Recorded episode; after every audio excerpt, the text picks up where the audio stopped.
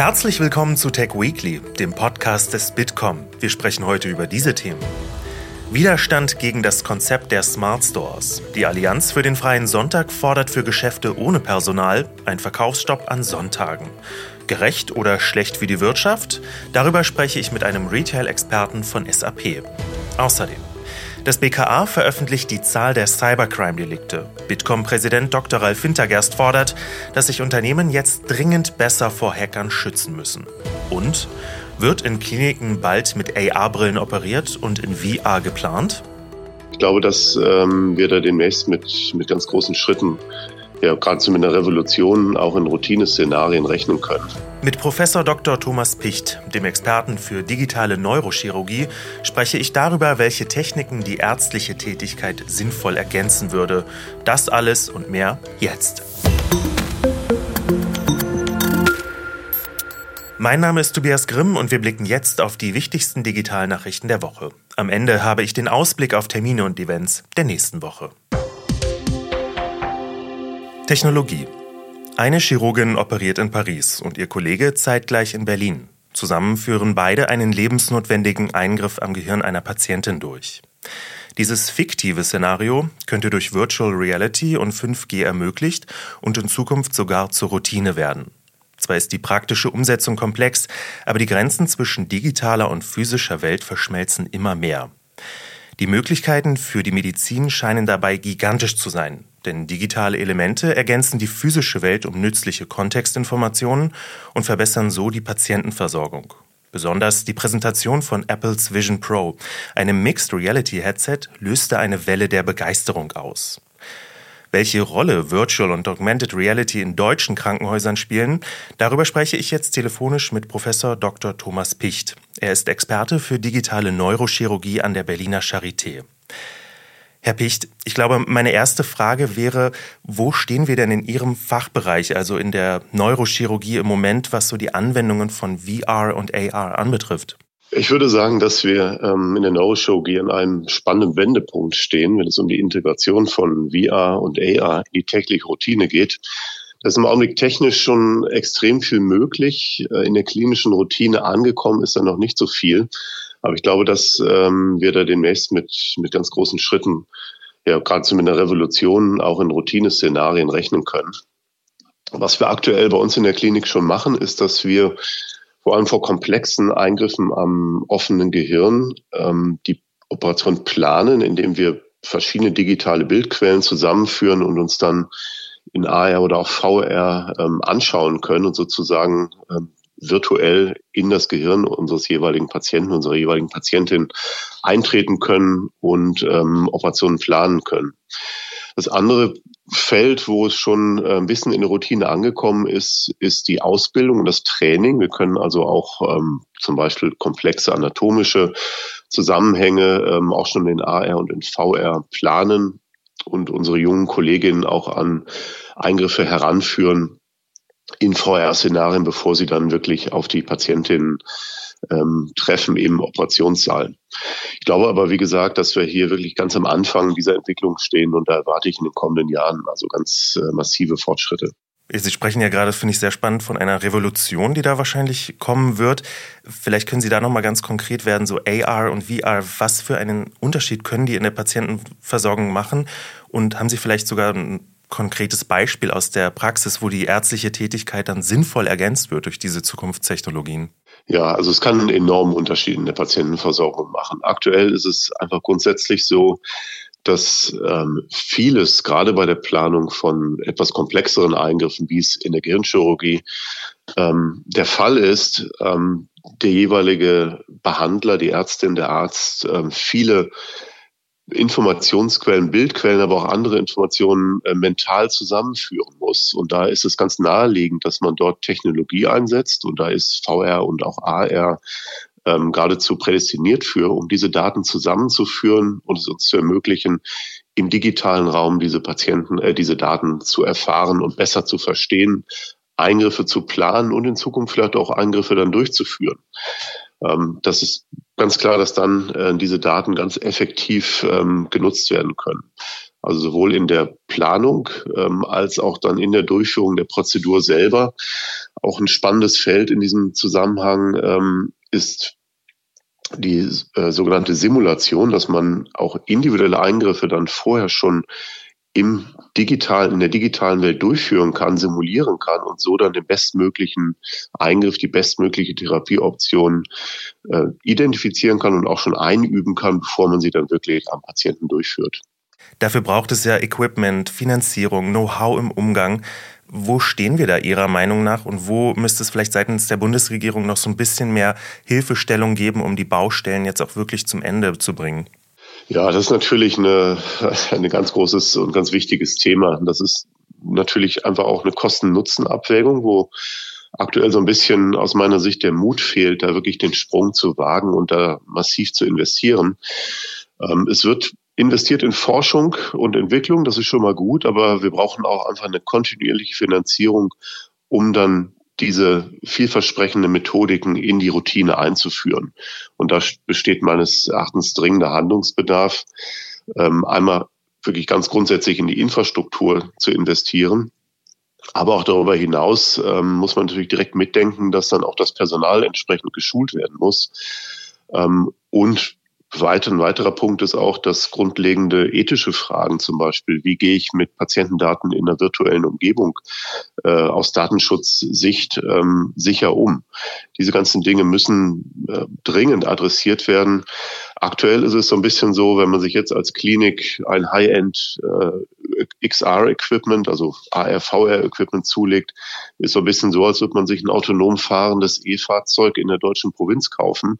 Es gibt da nicht die entsprechenden Straßen, es gibt nicht die Mobilfunkabdeckung und auch nicht die Ladestation, um es zu betreiben. Also ähnlich ist die Situation in den Kliniken und da muss massiv investiert werden. Ja, Sie sagen, es muss massiv investiert werden. Der Mut, den haben Sie auch angesprochen, der ist ganz wichtig. Ich glaube, das ist sehr, sehr relevant, dass dieses Anwendungsfeld wirklich noch weiterentwickelt wird. Professor Picht, erstmal vielen Dank für das Gespräch, das war sehr interessant. Wirtschaft. Cyberkriminalität ist eine handfeste Bedrohung für die deutsche Wirtschaft. Rund 137.000 Cyberdelikte verzeichnet die polizeiliche Kriminalstatistik allein im letzten Jahr.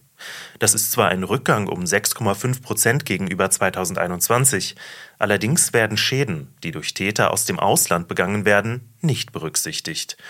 Auf der gemeinsamen Pressekonferenz mit dem BKA zum Bundeslagebild Cybercrime 2022 warnt Bitkom-Präsident Dr. Ralf Wintergerst vor den Gefahren durch Hacker.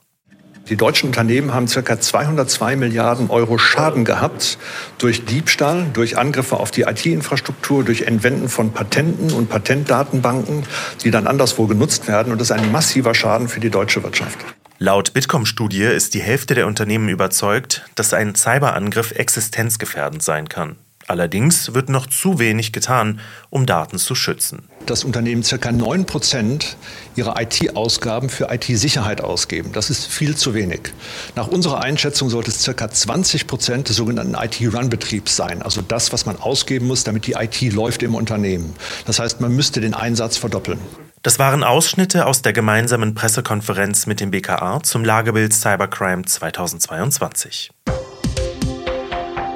Unternehmensnews. Bosch will eine eigene Version von ChatGPT entwickeln. Das Sprachmodell soll Bosch GPT genannt werden und auf Basis der firmeneigenen Datenbank Fragen von Mitarbeitenden beantworten und so interne Prozesse vereinfachen. Bosch ist damit eines der ersten Unternehmen, das ein eigenes Sprachmodell einführt. Bis Ende des Jahres soll die künstliche Intelligenz dann an den Start gehen. Bald in der EU an den Start gehen soll auch Metas Twitter-Clone Threads. Zumindest verdichten sich die Hinweise darauf weiter. Brancheninsider berichten, dass Meta aktuell mit EU-Behörden spricht, um die Bedenken über mögliche Datenschutzprobleme auszuräumen. Außerdem berichten europäische Instagram-User, dass sie Benachrichtigungen zum Start von Threads erhalten haben. Das soll darauf hindeuten, dass die App bald in der EU zur Verfügung steht. Offen bleibt allerdings, wie sie dann angenommen wird. Denn das raketenartige Wachstum ist längst vorbei. Mittlerweile nutzen täglich nur noch 8 Millionen Menschen Metas App Threads. Auch die Nutzungsdauer ist von durchschnittlich 19 auf weniger als drei Minuten pro Tag gesunken.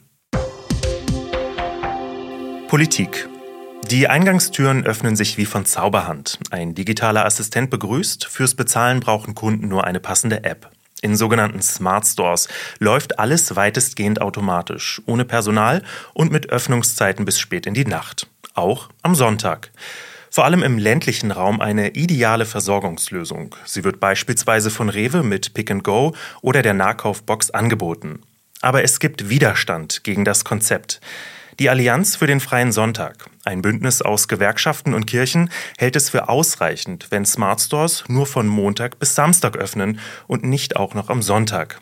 Denn es sei keine Bagatelle, wenn der verfassungsrechtlich geschützte Sonntag durch die regelmäßige Sonntagsöffnung kleiner Geschäfte tangiert werde, sagt Wolfgang Krüger vom Verdi-Landesbezirk Baden-Württemberg.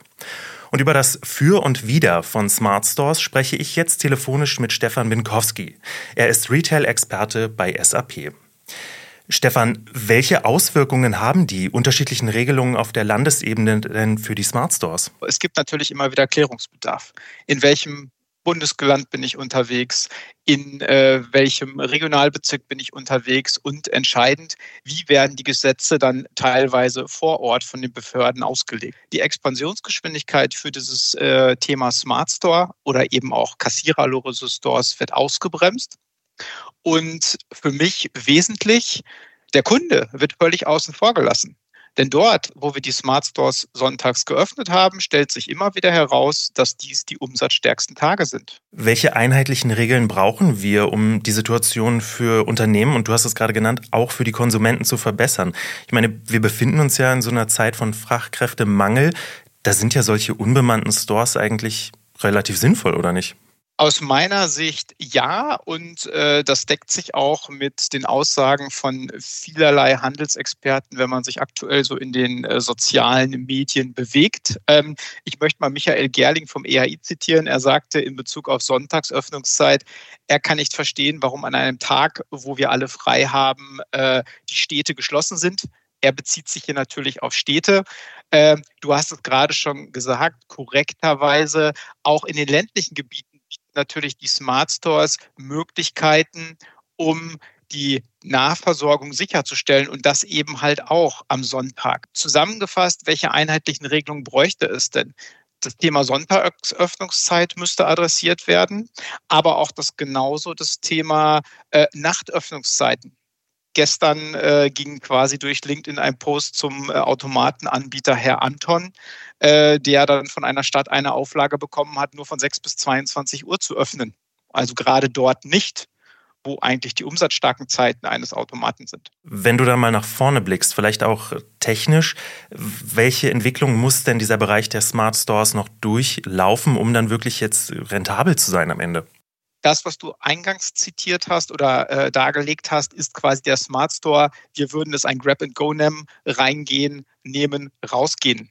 Das Ganze gibt es auch in der Self-Checkout-Variante, wo ich selber scanne und es ist immer noch kein Kassierer dort.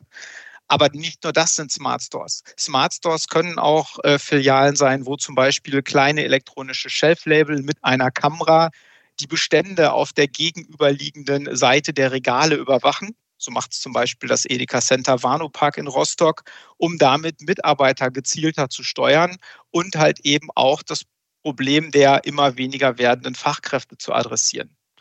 Weiterhin gibt es auch das Thematik äh, Sensoren in Kühlregalen. Ne? Wenn das Kühlregal zu ist, kann ich vielleicht die Energie runterregeln und so meinen Energieverbrauch optimieren.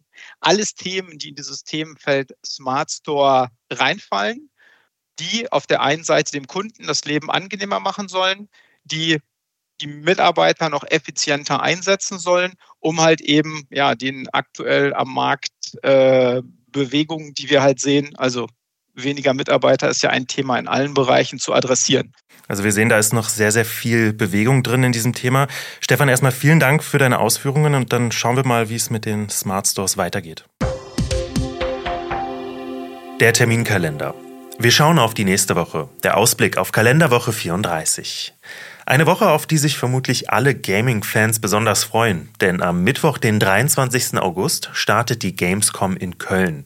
Über 1100 Aussteller präsentieren auf 230 Quadratmetern die neueste interaktive Unterhaltung und ein umfangreiches Konferenz- und Entertainment-Programm.